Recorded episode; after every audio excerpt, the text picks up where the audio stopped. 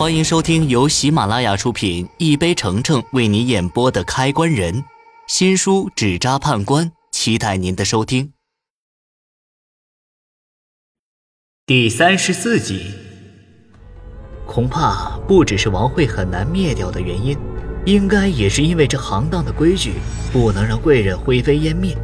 只要是不经我们手处理的尸体，大可一把烧了。规矩就是规矩。没了规矩，开关匠还怎么在银行里干活？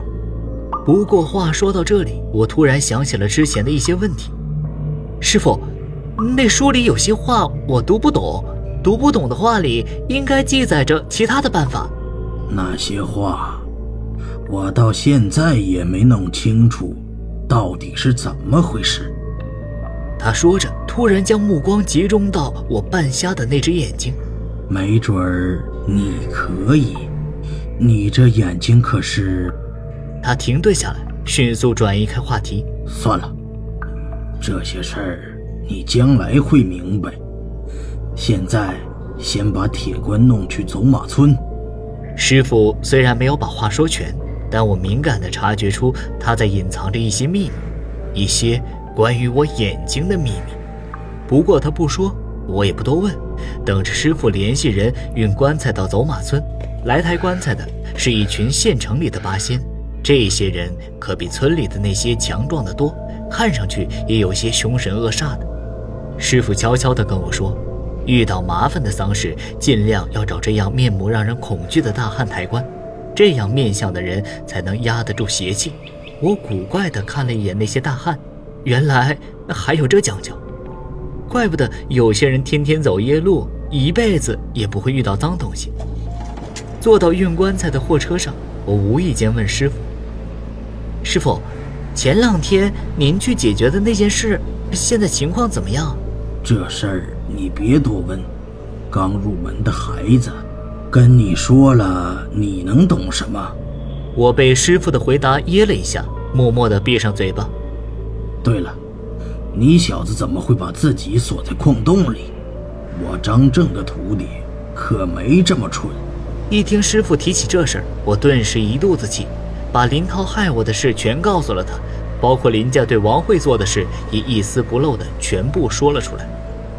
师傅，我真想弄死林涛这混蛋，要不是我命大，昨晚我差点死了。三元，学了几分本事，就想打打杀杀？那混蛋是想要了我的命，不狠一点做不了开关将。现在你的本事如何能狠？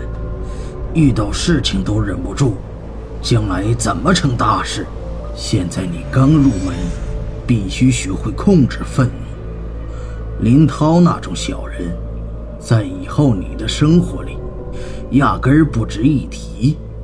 可现在，你就是个小徒弟。你有什么威慑力，保证林家人事后不敢动你跟你的家人？他的话字字见血，仿佛一把重锤敲在我的心头，提醒我做人要低调，要学会隐忍。没错，目前的我的确没有足够的实力保证林家人不再找我麻烦。在这小县城里，林家的财力可以做很多坏事，不被别人发现。我实在太天真了。师傅见我垂头丧气的样子，耐心地拍拍我的肩膀：“三元，咱开关将出门在外，一定要学会藏拙，等时机一到，再狠狠教训害你的人。你要学的东西还有很多，千万要记得，时时刻刻认清现实，可别做出害人害己的事情。”你的仇，我先帮你报。嗯，怎么报？